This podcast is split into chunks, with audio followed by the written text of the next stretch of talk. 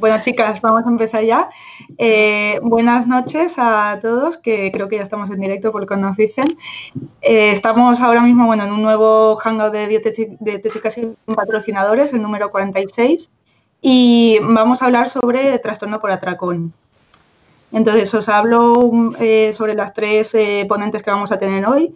Por un lado tenemos a Andrea Arroyo Fernández, que es psicóloga sanitaria y dietista nutricionista y es profesora de la Universidad Oberta de Cataluña y docente en distintas entidades. Por otro lado tenemos a Cristina Andrades, que es psicóloga, eh, tiene un máster en psicología sanitaria y la mayor parte de su carrera la dedicó al estudio y trabajo en psicología relacionada con la alimentación e imagen corporal. Y por último tenemos a Ana, Núñez Veiga, que es técnico en superior en dietética y es estudiante del grado de nutrición humana y dietética. Bienvenidas, chicas. Muchas gracias por participar. Vosotras. Vale, pues para empezar a hablar sobre el trastorno por atracón, vamos a empezar por lo principal, que es eh, definir qué es el trastorno por atracón y cómo se diagnostica. Cristina, si quieres eh, comenzar tú. Vale, bueno, pues así en general el trastorno de atracones o por atracones es un trastorno de la conducta alimentaria, que es un poquito eh, poco conocido, de eso Ana podrá hablar mejor ahora contando su experiencia, pero es cierto que apareció en la DSM-5 por primera vez con sus criterios diagnósticos se compone de un montón de criterios que no vamos a ponernos a numerar todos, pero principalmente son la presencia de atracones recurrentes, atracones objetivos, es decir, gran cantidad de comida en un periodo de tiempo muy cortito, en el cual la persona siente un gran descontrol y que se acompaña, pues, sobre todo de la sensación de culpa posterior, de, de un descontrol de la comida, de una alta compulsividad. Todo eso formaría los criterios diagnósticos con una temporalidad concreta para que se cumpla como trastorno de atracones, que suele ser, creo que son tres a la semana, creo, Andrea, tres a la semana. Durante mínimo tres meses, ¿no? Que lo cambiaron. En el DSM nuevo lo cambiaron. Eran seis y ahora son tres, ¿no? Andrea, el micro. El micro. Sí. No sé si Andrea quiere complementar algo más de la definición como tal. Estaba confirmando lo que decía Cristina, que efectivamente antes eran seis y ahora con el DSM-5 eh, se ha reducido a, a tres. Nada, simplemente decir que, como bien ha dicho Cristina, existen unos criterios diagnósticos que definen esta entidad diagnóstica, pero que no nos hemos de olvidar que cuando no se cumple a rajatabla y teóricamente todos estos criterios diagnósticos, no significa que no haya una necesidad de intervención psicológica, no significa que no haya un malestar por parte de la persona que padece a lo mejor no propiamente un atracón, con la temporalidad que dice el DSM, pero a lo mejor con otra, otra temporalidad más baja, pero que igualmente hay un malestar psicológico muy significativo y en definitiva eh, se puede dar el caso que la persona sufra de igual manera y no haya propiamente este diagnóstico como tal. Entonces, eh, dijéramos que la importancia de ayudar a la persona y de intervenir psicológicamente es eh, igualmente redundante. Es más que en la mayoría de los casos es muy difícil cumplir los criterios diagnósticos como tal, porque son muy rígidos y muy concreto. Entonces, hay muchas personas que quizás pues tienen menos presencia de número de atracones a lo largo de la semana, o incluso hay semanas en las que no hay atracones, pero de repente hay otro espacio de la vida en los cuales, o del momento en concreto en los cuales aparecen mucho. Entonces, lo que dice Andrea es súper importante. Aunque están ahí, pero la realidad clínica es que lo más común es que no se presenten como tal. Además, eh, nos, querías comentar sobre tu caso, sobre tu experiencia, eh, cómo fue el, ¿Tuviste un claro diagnóstico o cómo lo viviste? A ver, yo en mi caso no, pero claro, yo eh, lo de mis atracones son, a lo mejor hace, empezaron hace 14 años. Entonces en ese momento eh, yo la poca ayuda que me atreví a pedir, eh, pues mm, en, en, el sistema público de salud me derivaron directamente a un psiquiatra. Entonces yo me daba miedo porque era muy pequeña, entonces pues no me atrevía a ir al psicólogo que fui, mm, él me preguntaba, como insinuando que yo después de los atracones vomitaba. Y yo decía, no, o sea, yo no vomito, pero claro, como no estaba con sobrepeso y en ese momento no se hablaba tanto de los atracones, pues yo creo que ni siquiera a lo mejor él pues, lo veía como una realidad posible en consulta, ¿no? Y yo pienso pues lo mismo que han dicho ellas, que mm, cumplir todos los criterios diagnósticos, yo los tengo ahora delante, el DSM-5, los criterios diagnósticos, yo sí los cumplía, sobre todo al principio, en la etapa más florida de la enfermedad, porque eran atracones brutales, Eh, pero después yo considero que seguí padeciendo el trastorno durante muchísimos años y no era algo tan frecuente, pero a lo mejor tenía un detonante de una emoción que para mí era imposible de gestionar y yo en un milisegundo mi cabeza ya estaba como una drogadicta pensando en darme un atracón. Entonces yo en ese momento, pues lo que decís vosotras, yo necesitaría ayuda igualmente, aunque no estuviese en esa etapa tan florida de la enfermedad, porque no había resuelto todavía mi, capacidad de gestionar eh, problemas de la vida, ¿no? Sin más. Esto es importante eh, lo que comentaba Ana, perdonar que haga el inciso, es importante lo que comentaba Ana en primera persona porque esto le pasa a muchos pacientes. Es importante ver cuándo comen compulsivamente y cuándo comen impulsivamente, es decir, qué pasa antes de que suceda propiamente el atracón. Que esto muchas veces también no se tiene en cuenta. Qué pensamientos, qué emociones, porque Ana acaba de decir algo que es muy real. Es decir, yo no sabía lo que sucedía dentro de mí de manera interna cuando yo utilizaba este atracón. Entonces es importante que el profesional de, la psicología sea especializado porque precisamente te tiene que acompañar en este proceso, en ver, averiguar y comprender qué está pasando antes del preludio del atracón, es decir, el pretexto. Vale, ya habéis comentado algunas cosas, pero queréis aclarar eh, cuáles son las causas del trastorno por atracón y si se suelen cumplir siempre. ¿Alguien? Pues. bueno, la causa como tal eh, es muy complicado poder concretar algunas específicas, pero sí que es verdad que lo más común es lo que ha explicado Ana y lo que ha explicado después Andrea, es la regulación emocional.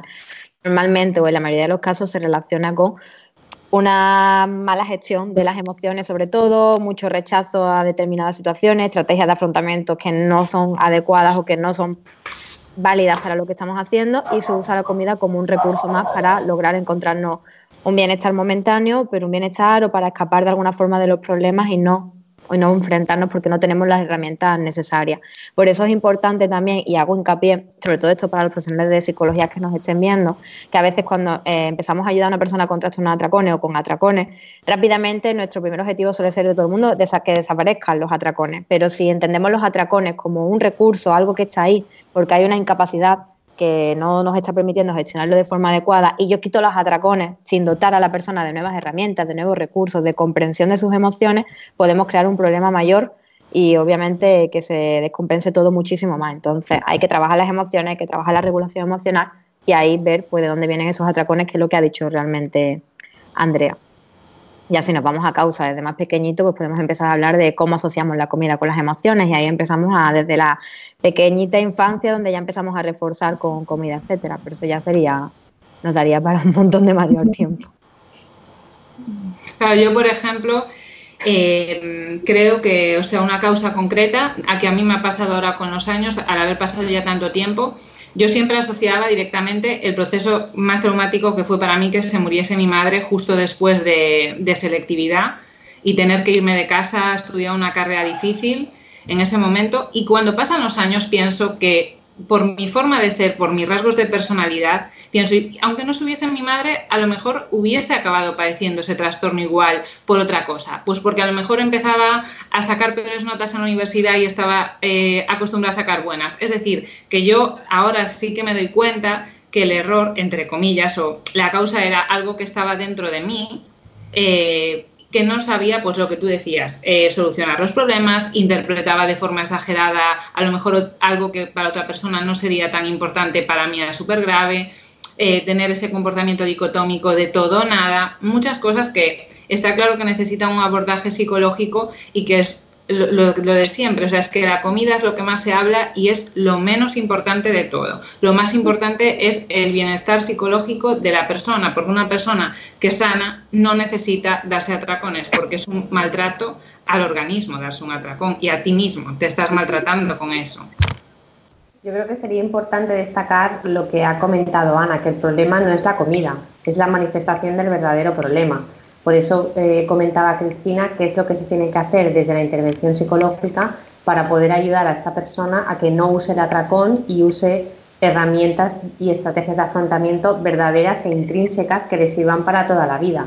Entonces ahí está el trabajo diario con el profesional de la psicología y evidentemente la comida pareja de alguna manera tiene que sufrir esta transformación para que pase de una relación alterada a una relación saludable y para que tú no acabes usando la comida con otros fines que no sea pues la de disfrutarla, la de nutrirte y, unas, unas, funciones saludables que no sean precisamente la de hacerte daño.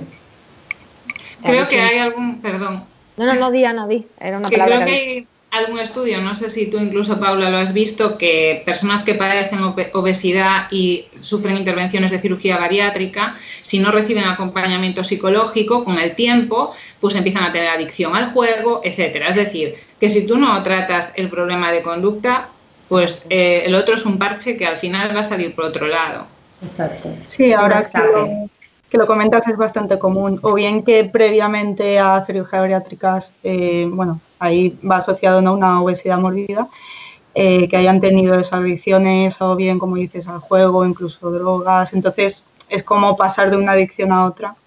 Y sí, sí que he visto muchos casos, o bien que es después. O sea, yo quería eh, no puntualizar, al contrario, resaltar y poner en fluorescente la palabra que ha dicho Andrea, que ha dicho intrínseca, porque es muy importante, porque a veces cuando se intenta eh, trabajar con los atracones a través de dieta o a través de regulación externa, es externo, es decir, no hay un trabajo real, ocurre lo que ha dicho Ana, o ocurre que un síntoma se sustituya por otro síntoma, pero sigue ocurriendo, el, el, motivo del problema sigue estando presente. Entonces, cuando decimos intrínseca, quiere decir que trabajemos con las propias herramientas de la propia persona y que ella misma o él mismo sepa regularse y gestionarse. Yo creo que ahora que nos están escuchando muchos dietistas nutricionistas y estamos hablando de esto, lo que ha dicho Cristina eh, es fundamental que entiendan que muchas veces esta falta de control interno la buscan de manera externa y muchas veces el dietista nutricionista un poco se transforma en este controlador externo. Es decir, vengo aquí a que me peses, vengo aquí a que me digas lo que tengo que comer, porque yo no puedo por mí mismo. Entonces yo creo que es importante que el dietista nutricionista también en este caso sepa un poco eh, identificar esto y hacerle la devolución de que un poco el objetivo de todo esto es precisamente trabajar esto que comentaba Cristina, intrínsecamente, dónde tenemos nosotros estas carencias en esta falta de control y en esta sensación de, pérdida de control, pero no solo en la comida, sino en otras muchas cosas de nuestras vidas. Entonces, este trabajo nadie lo puede hacer por nosotros, solo nosotros mismos, con acompañamiento de una persona que te haga de espejo al fin y al cabo y que te pueda acompañar en un proceso de psicoterapia.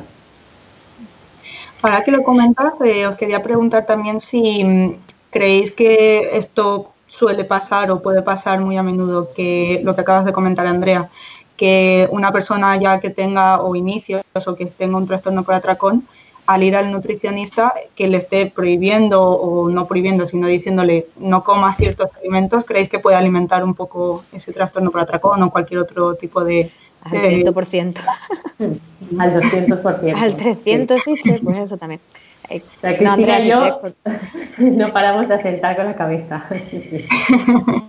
pero además por muchos motivos, por el que ha dicho Andrea, de que actúa como agente, como agente controlador externo y lo que hace es reforzar al final lo que a la propia persona le está llevando a este problema. Por el motivo también de que normalmente eh, hay, hay personas que comienzan con un historial de atracones por historias dietéticas anteriores, por un largo recorrido en dieta y a, través de tantas dietas, pues a los alimentos quedan prohibidos, con lo cual son mucho más reforzantes para mí. Eso que no como nunca, cuando por fin tengo el atracón, me refuerza mucho más y son más recurrentes. Entonces, si nos encontramos este tipo de perfil vuelvo a una dieta, ya tengo atracones y volvemos a usar la herramienta de la restricción, lo que estamos haciendo es alimentar una otra vez y seguir nutriendo el verdadero raíz del, perdón, la verdadera raíz del problema. Así que yo creo que mm, lo, que sería también incluso resaltable hoy en día es que la gente que está acostumbrada a normalizar hacer dietas tan restrictivas eh, ya no sea solo un problema que venga de, la propia persona, eh, sino que el hecho de hacer dietas muy restrictivas al final te impulsa biológicamente a que tú te acabes dando tracones por supervivencia. Y la gente va al dietista y te dice, es que yo quiero que tú me digas lo que es comer normal.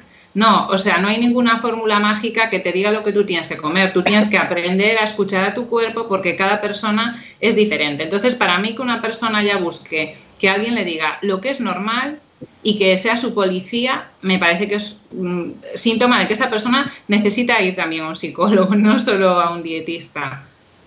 Que muchas de las personas viven el hecho de ir a una consulta de nutrición como un examen Y precisamente el dietista nutricionista es aquel profesional sanitario que está suficientemente habilitado y con competencias suficientes para educarte nutricionalmente, pero ni es policía ni vas a ir a ningún examen.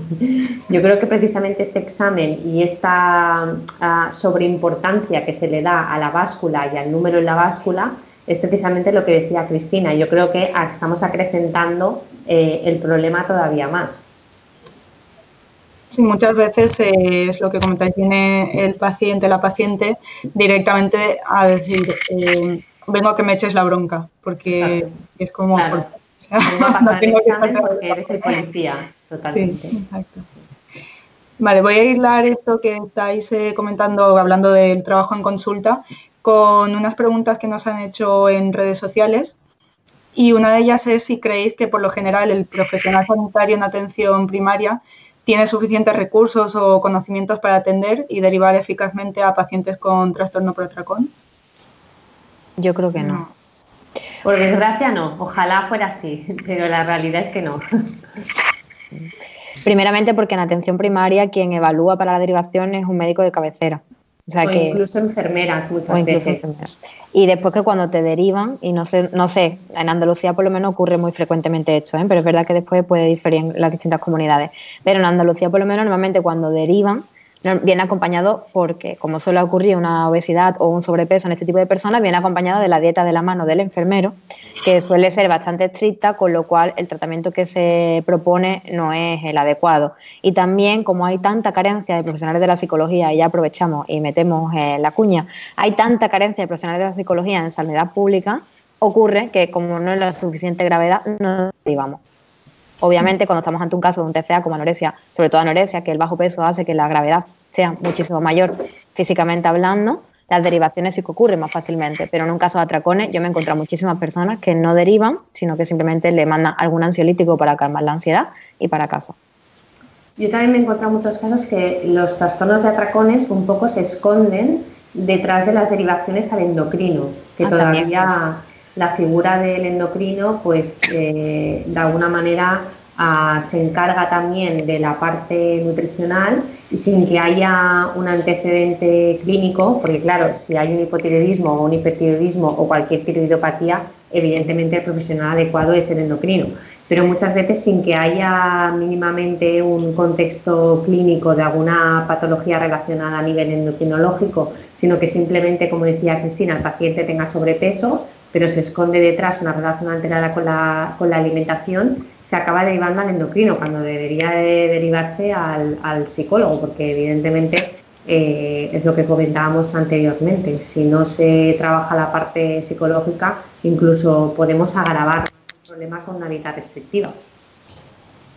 Yo creo que en general, esto lo escuché en un programa de radio, una sección de psicología, que la búsqueda de la salud mental es especialmente compleja, porque si ya te cuesta a ti reconocer que tienes un problema, contárselo al médico de cabecera que sabes que te va a escuchar pero no tiene ni idea, al otro, al otro, eh, no te funciona. Entonces ya empiezas a pensar que lo tuyo no tiene solución y es como que el proceso de búsqueda de salud, en vez de irte ayudando, te va cada vez haciendo como sentirte más enfermo, ¿no? Entonces, a mí, por ejemplo, lo que me pasó, que me querían derivar a un psiquiatra, pues yo con 18 años pensaba que el psiquiatra es pastillas y yo dije, no quiero ir. Entonces tienes que ir a, un, tienes que ir por privado. No todo el mundo puede permitirse todo el tiempo que puede requerir un tratamiento de, como el mío, que sería muy largo de años, ¿no? Entonces yo creo que eso habría que cambiarlo en el sistema sanitario totalmente. Luego también es muy frecuente que confundan el psiquiatra con el psicólogo. Porque así como es cierto que hay muchos dietistas nutricionistas que también nos preguntan, ¿no? Bueno, pero tú no me vas a dar productos, tú no me vas a dar pastillas. A los psicólogos también nos preguntan muchas veces, bueno, pero entonces tú no me vas a dar nada para parar estos atracones o no me vas a ayudar con ninguna pastilla. Entonces, es importante remarcar también que la única, el único profesional sanitario autorizado y, debidamente competente ¿no? con, los estudios ah, bueno, que, que son realmente adecuados para ello es el, es el psiquiatra. Los psicólogos no medicamos. Y si un psicólogo te medica, mi recomendación directamente es que no vuelvas a ese psicólogo.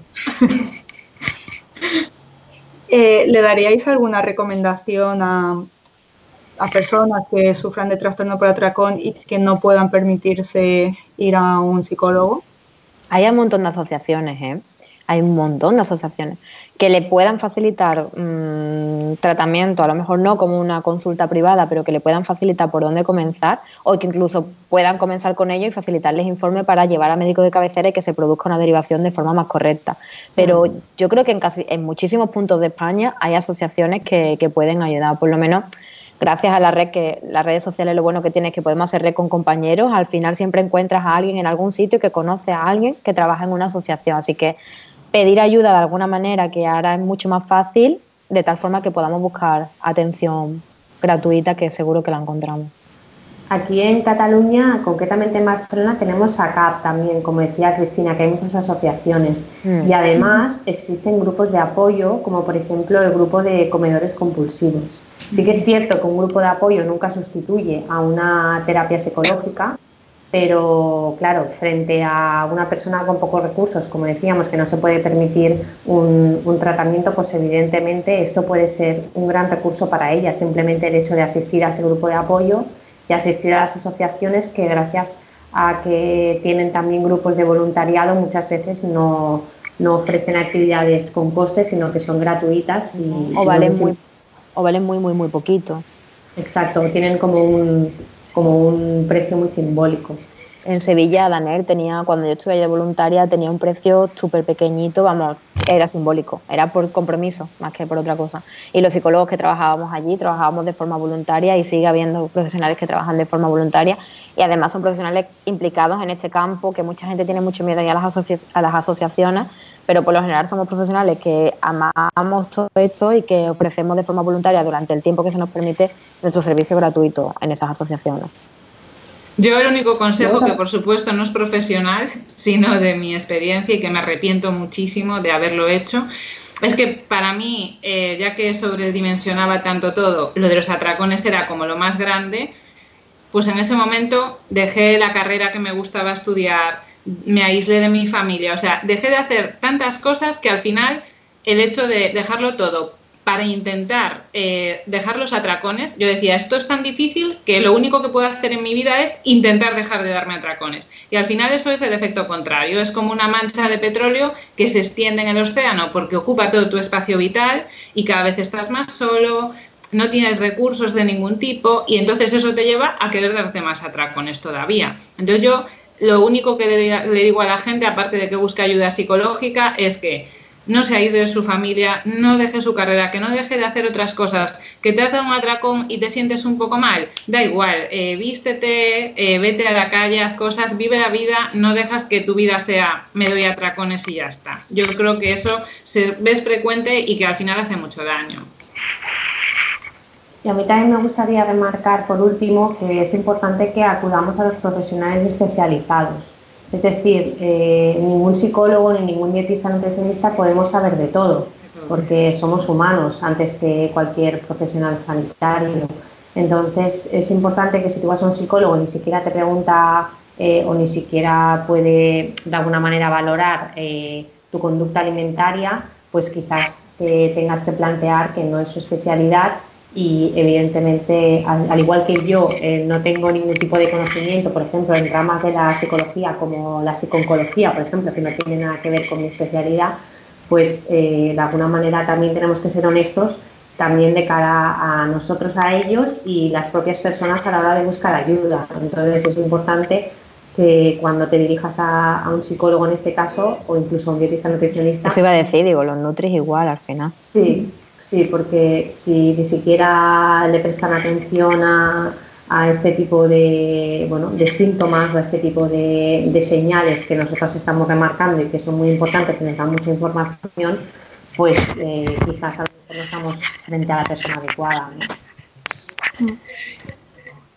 Vale, Andrea, esto me viene perfecto para lanzaros otra pregunta que nos han hecho en redes sociales y es que ¿cómo puede detectar un dietista o nutricionista en consulta a un paciente que se da tacones si el paciente no lo reconoce y bueno, y por otra parte, ¿qué debería hacer ese dietista en, esos casos? Lo de qué debería hacer se lo dejo a Cristina, porque lo tiene clarísimo. Yo si queréis eh, la primera pregunta yo creo que sería importante que en este caso el dietista nutricionista haga como un primer paso de educación y que le enseñe simplemente eh, que le pueda explicar en qué consiste un atracón, qué características tiene, eh, cuáles son los conocimientos que definen a esta problemática, que a partir de aquí le pueda ayudar a la persona a identificar si eso le puede pasar a ella o no, porque muchas veces esta falta de conciencia también pasa por falta de información. Entonces, mm, una vez que tú le puedas ayudar a esa persona a decir, pues mira, un atracón es esto, se produce en este contexto, con estas características, normalmente se acompaña de pérdida de control, desconexión, culpabilidad, etcétera, etcétera. ¿Crees que te puede estar sucediendo esto? ¿Crees que te sientes identificado, te resuena? Si es que sí, Cristina os dice lo que tenéis que hacer. Qué bien la has hilado, No, pero lo que dice Andrea es muy importante porque muchas veces las personas no saben que lo que les pasa es un problema. O, no llegan a comprender que lo que les pasa es algo que se puede modificar o que pueden dejar de sufrir por ello, sino que creen que es algo que ya les tiene que acompañar por toda la vida. Entonces, ofrecer esa parte de, de educación a nivel de lo que es los atracones, que no os dé miedo a los profesionales de la nutrición, que eso no es pisar nuestro terreno, eso simplemente es al contrario, facilitarnos el que pueda aparecer algo que lleva a la derivación, que es lo que tendríamos que hacer ante cualquier sospecha, incluso aunque no lo tengáis claro si sois profesionales de la nutrición. Si al final derivamos, cuando, cuando derivamos no tiene por qué implicar que ya la persona va a comenzar un tratamiento psicológico. A veces ocurre que derivamos al profesional de la psicología y nosotros lo vemos en consulta y decimos, oye, mira, no, no es necesario, vamos a hacer X cosas pequeñitas, vamos a calmar algunos aspectos que estaban más alterados, pero puede seguir trabajando porque no hay atracones o no hay una patología que tengamos que, trabajar. En el caso de que sí sea un trastorno de atracones, pues derivar y si lo que más trabajo cuesta es derivar, no tener miedo a la derivación, es decir, que vosotros como profesionales de la nutrición con normalidad le comentáis a esa persona que ese campo de trabajo se os escapa un poquito de las manos, que necesitáis ayuda de una compañera o compañero y trabajar en equipo principalmente, porque al final sin, nosotros sin vuestra ayuda, que muchas veces aparecen y muchas sintomatologías aparecen de repente o debutan en la consulta de nutrición, nosotros sin vuestra ayuda no podemos avanzar y creo que vosotros sin la nuestra tampoco podéis avanzar de forma correcta a la hora de encontrar resultados. Así que derivar y en el equipo pues que se decida cómo, cómo se trabaja. Vale. Eh, también os quería preguntar si creéis que hay algún perfil concreto de personas susceptibles a tener trastornos por atracón. ¿A qué te refieres? ¿A algún tipo de personalidad en concreto que pueda predisponer? O la edad o el sexo, ¿no? Sí que es verdad que la edad sí que es mayor que los TCA como anorexia y bulimia, sobre todo mujeres de mediana edad es el perfil más específico a nivel de estudio. Y es verdad que en la práctica clínica real se nota, es justo eso, entonces la evidencia nos dice eso y la realidad práctica también. Y a nivel de personalidad el componente impulsivo es el más importante. No sé si Andrea quiere complementar algo más, pero básicamente es que eso es lo principal. También hay muy poquitos estudios, como ha dicho Ana. Dada la novedad del diagnóstico como tal, en psicología, si no hay diagnóstico, no hay estudio, quiero decirte.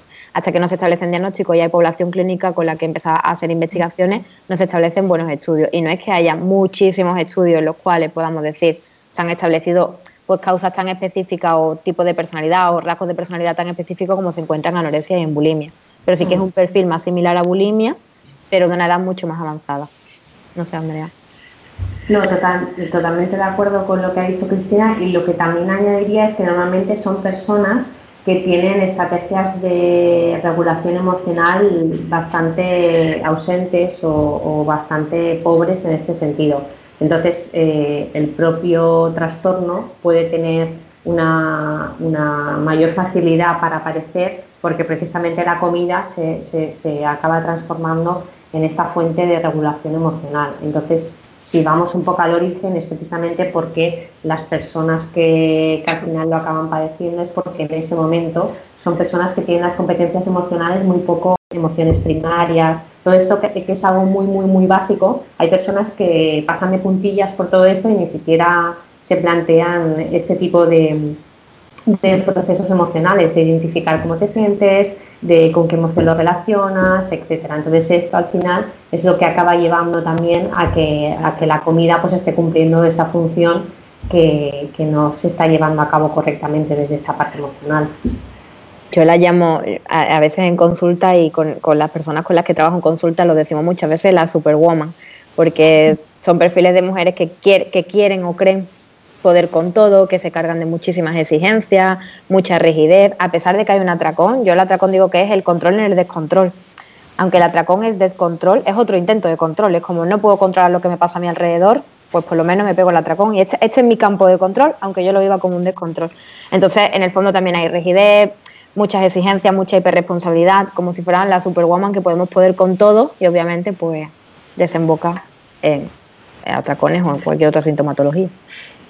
Lo que ha dicho Cristina es, muy habitual porque el atracón se transforma en su zona de confort. Entonces, claro, salir de aquí les da mucho miedo y produce mucho miedo. Es normal. Cuando tú solo acabas explicando, pues poco a poco eh, pueden empezar a identificar qué función tiene en su vida. Pero lo que dice Cristina es una realidad muy habitual. Acaba conociendo en su zona segura y en su control. Sé que puedo controlar esto, entonces no quiero soltarlo. Es como la vía de escape, ¿no? Un poco cuando Yo lo veo como vía de escape. O sea, yo, por ejemplo, de hecho he oído que habían incluso pensado el, síndrome, el trastorno por atracón, incluirlo eh, ya no solo como trastorno de conducta alimentaria, sino como un trastorno adictivo. Eh, por ejemplo, en mi caso, al principio, eh, yo sí que sentía una adicción muy fuerte. O sea, de eh, no sé cómo explicar, eh, nunca me he drogado en este nivel, pero quiero decir, eso que te imaginas de una persona que necesita ir a por su droga para evadirse de toda su realidad, pues para mí todo el momento de atracón era, obviamente, no estar pensando en mis problemas ni en mis emociones y disfrutar muchísimo, porque al final tú no te das atracones de brócoli, te das atracones de comida hiperpalatable que te genera una sensación de placer increíble y a mí me pasaba que después de mis atracones me quedaba dormida, o sea, era como un tranquimacín también, porque claro, después del pedazo atracón eh, tienes muchísimo sueño, y después me despertaba, e incluso a veces comida que ya había decidido tirar, porque decía, bueno, esto ya no puedo más, iba a la basura y la comía otra vez, sin pensar en ningún momento en purgarme, por supuesto, simplemente en el atracón. Entonces, mm, creo que también el hecho de que una persona tenga una situación vital, como era mi caso, mm, muy mala, pues a lo mejor necesitas esa evasión que es el atracón. Eso que comentábamos antes de que normalmente va acompañado de esta sensación de desconexión y de pérdida de control y lo que comentaba Cristina, sobre todo la culpabilidad es muy frecuente. Pero muchas veces el aspecto relacionado también es esta desconexión que comentaba Ana. Eh, ahora quiero que me comentéis cómo soléis tratar o cómo se suele tratar el trastorno por atracón. Eh, Andrea, tú que en tu caso tienes tanto la parte de psicología como de nutrición, eh, si quieres aportarnos algo. bueno, yo si queréis hago un poco de hincapié en lo que sería el abordaje nutricional y ya que queréis acabe de completar el abordaje psicológico. El abordaje nutricional, pues básicamente de manera muy simplista, consistiría en que esta relación que tenemos alterada con la alimentación, pues se convierta en una relación saludable. Entonces creo que en ese sentido el dietista nutricionista eh, es muy importante que sepa dotar a la persona de esta flexibilidad, de esta huida de la categorización de alimentos. No existen los alimentos prohibidos ni existen los alimentos permitidos, todo está permitido y lo importante es desde qué lugar tú los escoges. Para eso también tenemos la educación nutricional, los dietistas nutricionistas, que les podamos explicar y para de alguna manera fomentar a que la propia persona tenga su propio criterio a la hora de escoger, pero que a partir de ahí tú tampoco le lances los mensajes de que si hoy te comes un donut, por ejemplo, que es un alimento procesado, que no es saludable, pero lo has disfrutado en un contexto en el cual tú mismo te has podido regular y has podido escuchar tus sensaciones de tu propio cuerpo de hambre y de saciedad, pues no pasa nada y aquí radica esta flexibilidad y no caer en, la, en el error de la rigidez alimentaria, de esto no es saludable, no puede formar parte de tu dieta nunca. El nunca y el siempre son palabras bastante peligrosas porque, como decía Ana, sueles caer un poco en este pensamiento dicotómico de todo o nada. Entonces yo creo que de manera ah, simplista tendríamos que tener en cuenta estas tres premisas a la hora de, intervenir nutricionalmente. Resaltar la flexibilidad que ha dicho Andrea, eso es súper importante, la palabra flexibilidad. Y a nivel psicológico, básicamente, en resumen, porque son muchas cosas, ¿no? Pero en resumen, lo que intentamos los profesionales de la psicología, y Andrea, porfa, tú me complementa, eh, es intentar ver de dónde aparece todo esto. Es decir, es con lo que decía ante Ana, yo tengo atracones, pero vale, ¿cómo está mi vida más allá de la comida? ¿Qué está pasando a mi alrededor para que yo tenga esta relación con la comida? No es simplemente ni, ni fuerza de voluntad, que supongo que si quien nos esté viendo lo sabrá ya, pero no es fuerza de voluntad, no es poder tener eh, capacidad de parar, de comer, simplemente es conocer qué está pasando a mi alrededor, cómo están mis emociones, cómo estoy yo, cómo está mi familia, mi vida, todo lo que me rodea y después desde cuándo tengo atracones, cuándo comenzó la primera vez, cómo me sentí, cómo se han ido desarrollando a lo largo de mi vida, qué otras variables de las que se suelen relacionar están afectadas, pues, la imagen corporal, la autoestima, las relaciones y los vínculos, es decir, hay muchas cosas que trabajar y lo primero que se hace es valorarlo todo, ni siquiera vamos ahí a saco a por los atracones, sino primero valorar todo y ya tomamos la decisión de cada caso individual por dónde comenzamos, siempre teniendo presente el síntoma en este caso, que es la, compulsión con la comida, pero muchas veces no nos centramos en ello específicamente. Como mucho quizás al principio, ¿no, Andrea? Cuando hacemos los registros y vemos los pensamientos para intentar conocer un poquito más cómo se han ido formando todo esto, pero no es el objetivo número uno a pesar de lo que mucha gente piensa. Sí, de hecho muchos se, se, sorprenden en consulta porque luego te dicen, bueno, es que aquí no, no se habla de, de, atracón ni se habla de comida, entonces, bueno, tú le respondes que estás aquí para ayudarle a explorar lo que decía Cristina, la función del síntoma, qué ha venido a hacer el atracón en tu vida y qué va mal para que tú estés utilizando el atracón. Entonces sí que es cierto que las primeras visitas, como decía Cristina, sobre todo en, en, la fase de exploración, necesitamos recabar información y conocer al paciente. Entonces sí que les preguntamos, pues desde cuándo tienes atracones, cuándo aparecieron en tu vida. Yo normalmente en las primeras visitas casi siempre pido la línea de la vida, muy relacionada también con el peso, para que podamos ver los cambios de peso con los diferentes acontecimientos que le han ido pasando a, la persona en, en su vida. O por ejemplo, esta semana he tenido un paciente que ha vuelto después de mi baja maternal y le han vuelto otra vez eh, los atracones y los síntomas alimentarios. Pues la primera pregunta que le he hecho es lo que decía Cristina, ¿desde cuándo te pasa esto? ¿En qué medida? ¿Con qué frecuencia? ¿Qué ha pasado en tu vida? ¿Se ha cambiado algo? Explorar un poco todo el contexto, porque evidentemente todo esto viene desde, desde el objetivo de decir, somos personas, interaccionamos con muchas cosas a lo largo del día y aparte de esto, lo importante es que tú puedas acompañar a esa persona para que averigüe desde dónde vive todo esto, de qué manera está viviendo eh, el atracón en su vida y para qué ha venido y qué función le está dando. Yo creo que es importante, aunque muchas veces estamos hablando de concienciar a los profesionales sanitarios, a las personas, que no sé si os fijamos en redes sociales pasa mucho, quiero cinco consejos para eh, no dar metal. O sea, eso eso no existe. Cada persona es compleja y es para mí un acto de respeto a uno mismo el hecho de regalarte, eh, pues eso, ¿no? Entenderte a ti mismo en profundidad. Porque al final eh, los atracones se van a manifestar de muchas formas diferentes y no hay como cuatro consejitos, ¿no? Para que te los dejes de dar. Es eh, lo que tú decías de la historia de vida. Yo me acuerdo que en el psicólogo yo ya llevaba varias sesiones y pues todo parecía normal hasta que un día me dijo, ¿y tú con quién vives en tu casa? Y cuando le tuve que decir mi madre, que se había muerto, me puse a llorar y esa sesión fue yo llorando una hora. Y yo misma no me daba cuenta de lo que me estaba afectando emocionalmente esa carga que yo no le contaba a nadie. Entonces, a veces yo pongo ejemplos de primera persona porque como a mí contarlo ya no me afecta, pues creo que puede ayudar a otras personas que estaban como yo en una burbujita, que piensan que lo único que le pasa malo son los atracones y eso está eclipsando otras cosas más graves que hay detrás. Y muchas veces mucha resistencia, porque la persona, tú en este caso no sean así estabas preparada, pero a veces ocurre que no sé, Andrea, tú me dices si a ti te ha pasado, ¿no? Seguro. Que a veces nos ocurre que percibimos nosotros como profesionales que algo está pasando en algún punto de la historia de esa persona, pero cuando intentas explorar encuentras resistencias, resistencias y querer volver a la comida y no querer entrar, ¿no? Y nos toca hacer así como buenamente puedes hasta que la persona está preparada para poder entrar a lo que verdaderamente es importante, que es normal. Si lo pensamos, todo el mundo nos protegeríamos ante abrir algo que nos hace daño. Entonces, hacemos lo que podemos y nos protegemos, pero nuestro mm. trabajo es el luchar poquito a poquito, pasito a pasito, hasta poder llegar ahí a, lo importante de, la cuestión e ir dejando cada vez más la comida de lado. Sí, me pasa muy a menudo, sobre todo con experiencias más traumáticas y más dolorosas. Mientras más dolor hay y más incomodidad, la persona más hace la culebrilla, ¿no? que va, va evitando y va, va intentando huir Pero claro, la incomodidad es precisamente nuestra aliada para generar el cambio.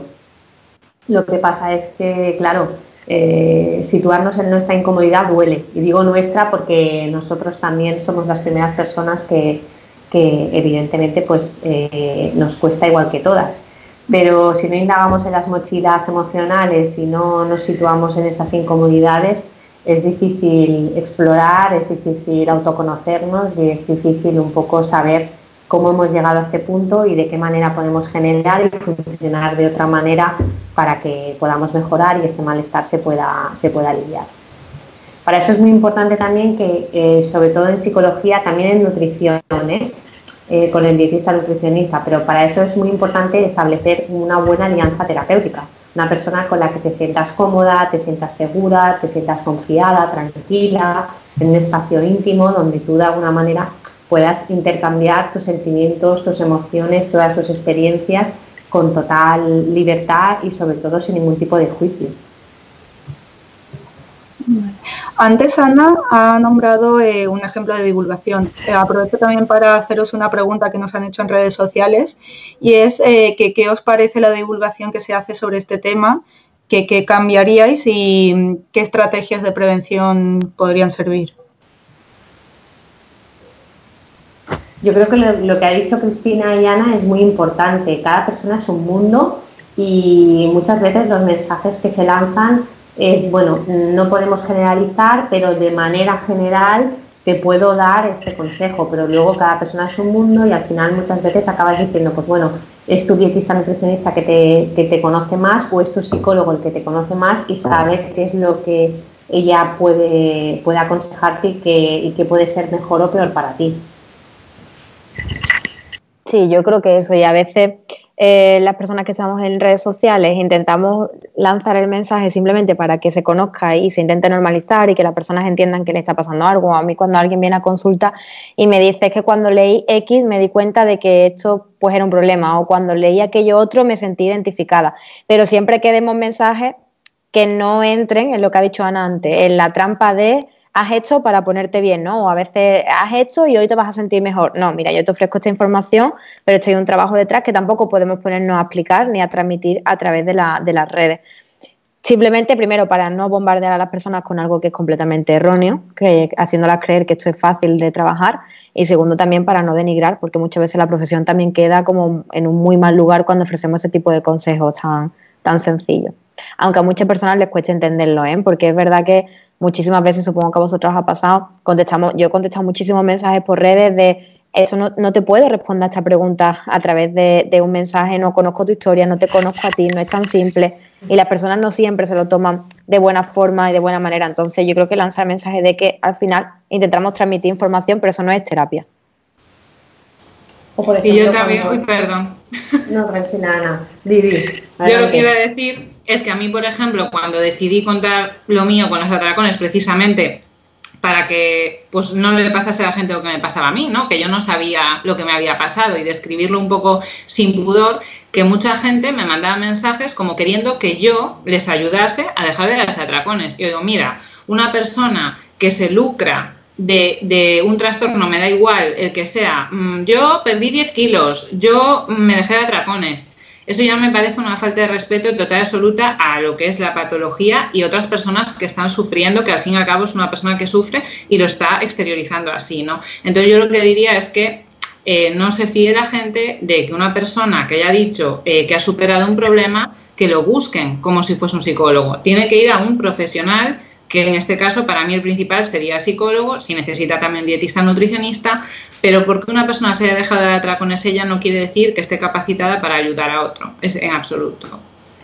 Esto es importante porque Cristina y yo, por ejemplo, nos encontramos muchas veces que la experiencia personal de otras eh, personas es precisamente la fuente para buscar ayuda y esto no es así. Una cosa es que tú puedas compartir y obtener diferentes beneficios para tú superar el problema eh, simplemente por el hecho de compartir con otras personas eh, esa experiencia personal y otra muy distinta es hacer terapia, tener a una persona, a un profesional de la psicología que te pueda acompañar, que te pueda conocer y que de alguna manera de forma objetiva pueda generar ese cambio suficiente para que tú mejores. Esto es importante remarcarlo. Sí, totalmente. Tenemos que diferenciar la divulgación eh, a público general, que es muy generalista, a una terapia individual, tanto de psicología como bueno, de otras profesionales, eh, otras profesiones sanitarias. Eh, antes que estábamos hablando del tratamiento de, del trastorno por atracón, os hago otras dos preguntas del público. Una es eh, que preguntan cómo puedo controlar los atracones. Eh, dice que ya que es incómodo comer con gula alimentos y no llegar a sentir el sabor de lo que se come. Y por otro lado, otra pregunta, si quieres contestar a la vez, eh, es cómo reducir los pensamientos de me apetece esto en concreto, como por ejemplo un donut, que se instala en la mente y dura varios días y aunque estés intentando reprimir el comerlo, pone pero no se te va de la cabeza hasta que caes. ¿Quieres comentar más preguntas? Cristina. Ah, vale. vale. La primera pregunta es lo que decía Ana. No podemos dar consejos sobre cómo controlar los atracones, primeramente porque la palabra control ya es algo con lo que tendríamos que trabajar. Yo ahí me pondría a preguntar millones de cosas como ¿por qué quieres controlar los atracones? ¿Qué es para ti controlar los atracones? ¿En qué otros aspectos de tu vida tienes control? Es decir, fíjate, eso simplemente para conocer por dónde empezar. Entonces, si tienes un problema de descontrol con la comida, pide ayuda y el quien quiere saber cómo parar los pensamientos, justamente el interés constante en parar los pensamientos es lo que hace que los pensamientos estén todo el rato en nuestra cabecita. Entonces, pedir ayuda para, ah, perdón, para trabajar de forma adecuada la, la, parte cognitiva, pero no te centres en pararlo. Escúchalo, qué está pasando, anótalo, escríbelo y con todo lo que recojas pide ayuda, porque seguramente vas a descubrir mucho más que simplemente centrando en quiero que desaparezcan, quiero que desaparezca y quiero que, y quiero que se vaya.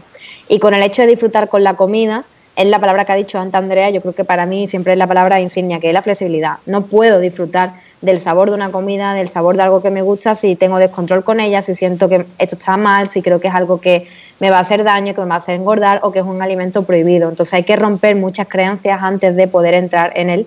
Voy a disfrutar de la comida y por supuesto después puedo trabajar una alimentación consciente y un conectar con el momento presente que es imprescindible también trabajarlo y tenerlo en cuenta en estos casos.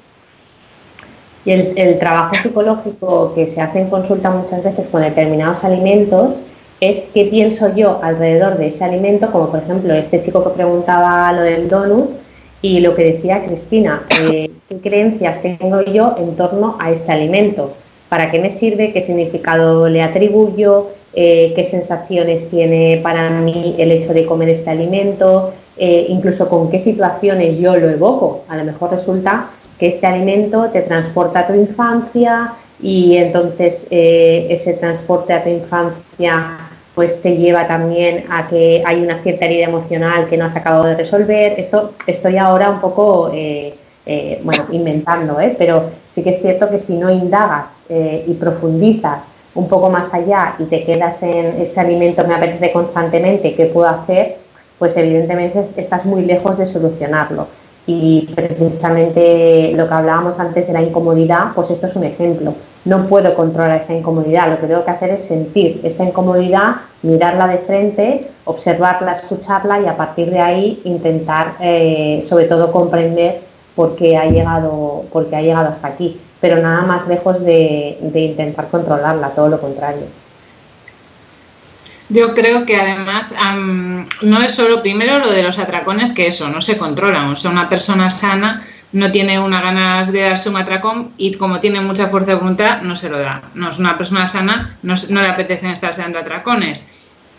Lo del donus, por ejemplo, yo creo que muchas personas que tienen atracones un poco les queda como ese miedo residual de nunca voy a poder comer alimentos palatables porque obviamente esos alimentos a todo el mundo nos cuesta más parar de comernos un algo rico ¿no? que algo pues mm, menos palatable. Entonces yo creo que eso debería de llegar a ser eh, una especie de fin, de poder comer algo que está especialmente rico porque yo veo que muchas veces se queda en el punto de pues yo no tengo esto en casa, pero no me refiero a no tener en casa un donut, que entiendo que si no te lo vas a comer no lo quieras comprar, sino por ejemplo, pues no puedo tener en mi casa crema de cacahuete, no puedo tener en mi casa un dátil porque sé que me voy a reventar la rama entera. O sea, yo creo que eso es un trabajo interesante porque hoy en día, por lo que yo veo en redes sociales, se está normalizando mucho tener casi que comprar un alimento, pues no sé, un fruto seco que tengas que abrir con una tenaza para evitar darte un atracón. Yo eso no considero que sea el fin. El fin es que tú puedas tener en tu casa tus frutos secos tostados, cogerte tu puñadito cuando tengas hambre, comértelo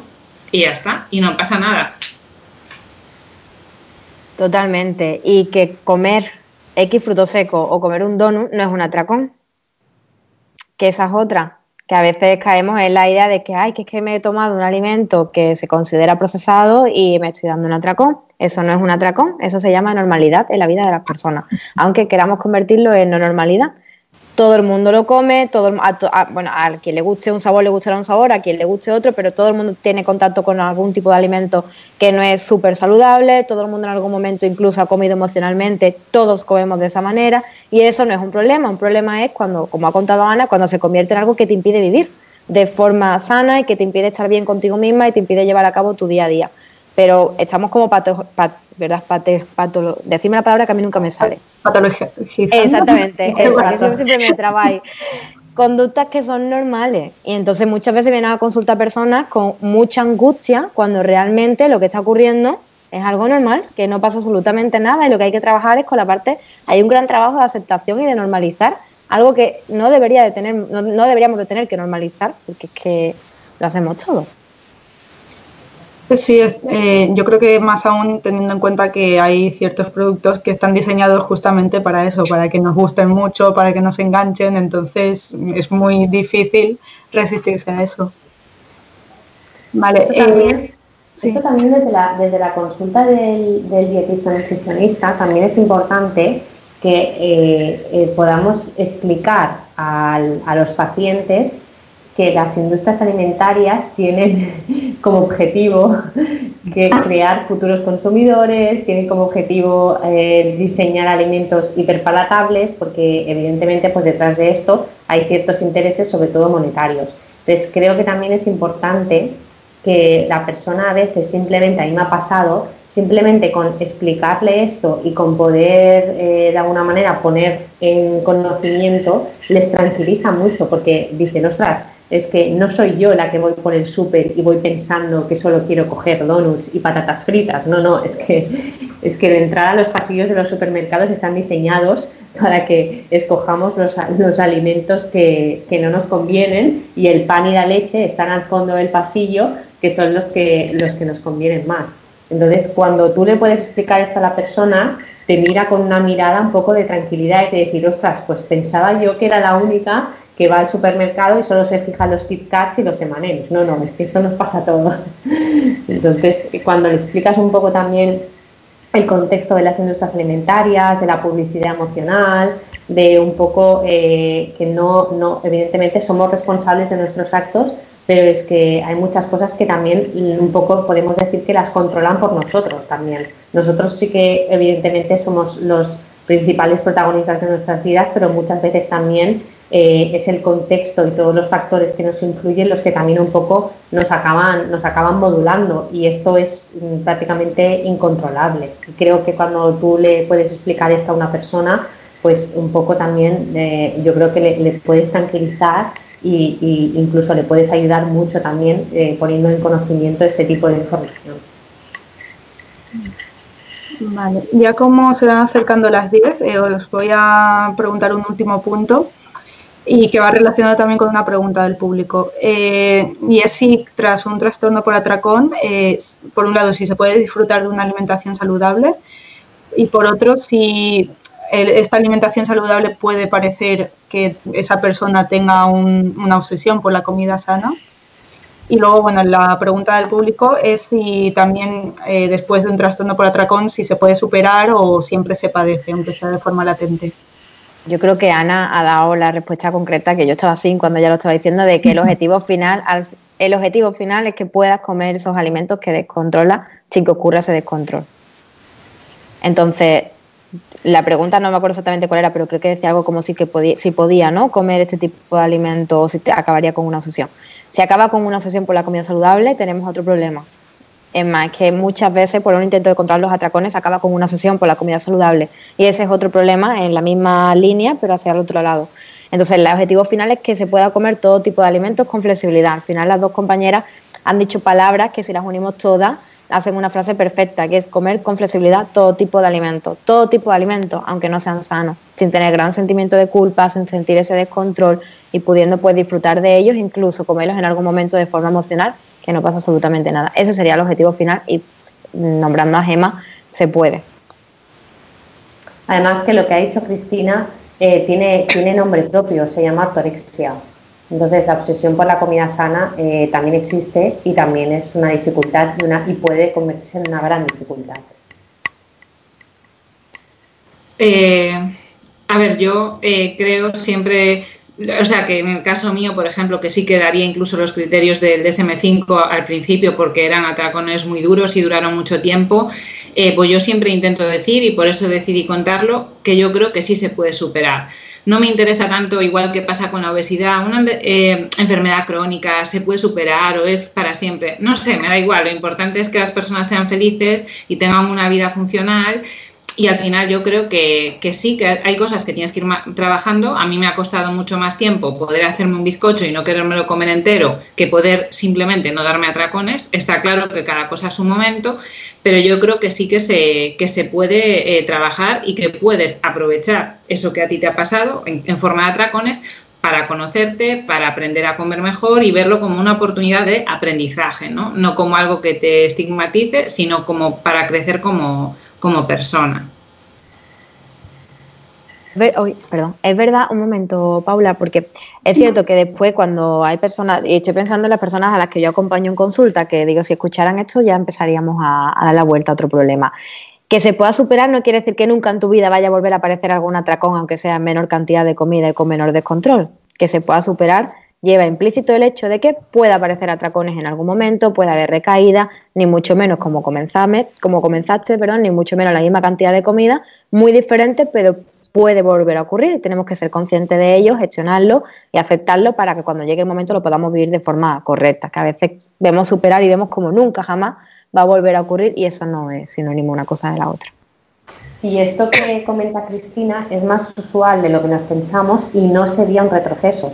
Simplemente volvemos a lo mismo, es que somos humanos, puede haber recaídas, como en cualquier proceso de cambio también hay implícitas las recaídas y, no pasa nada. Y si volvemos a necesitar ayuda, pues es de valientes igualmente en ese momento eh, buscarla del mismo modo que la buscaste en su día y no pasa nada tampoco. Vale, pues eh, nada, simplemente os quería eh, decir si queréis dar alguna conclusión final, nada, dos minutitos, algunas recomendaciones o Ana, si quieres comentar algo más de tu experiencia, adelante. Si quieres empezar tú misma, Ana. Bueno, yo es que en muchos sitios ya he contado mi experiencia muchas veces y tampoco quiero aburrir con el tema. Y, también yo misma he tenido que trabajar que los atracones no me dejen de representar como persona y, que eso ya ha pasado y, y, vivir la vida entre comillas, ¿no?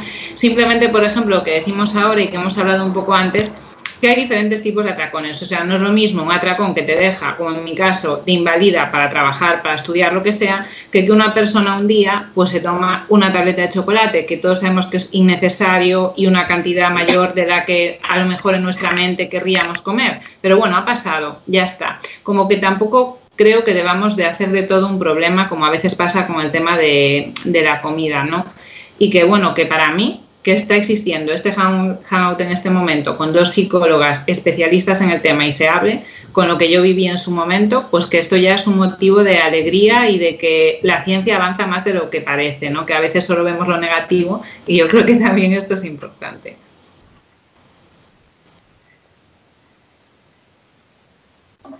Eh, Cristina, ¿quieres dar tú alguna conclusión final?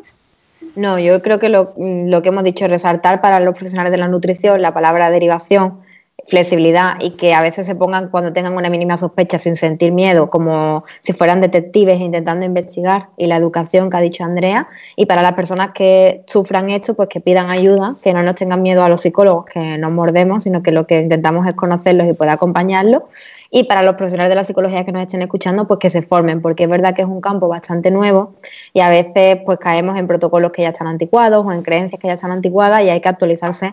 Y este es un tratamiento que es muy amplio, que implica muchas variables a tener en cuenta, así que pues que nos informemos y nos formemos. Muy bien. Y por último, Andrea, ¿tú quieres añadir algo?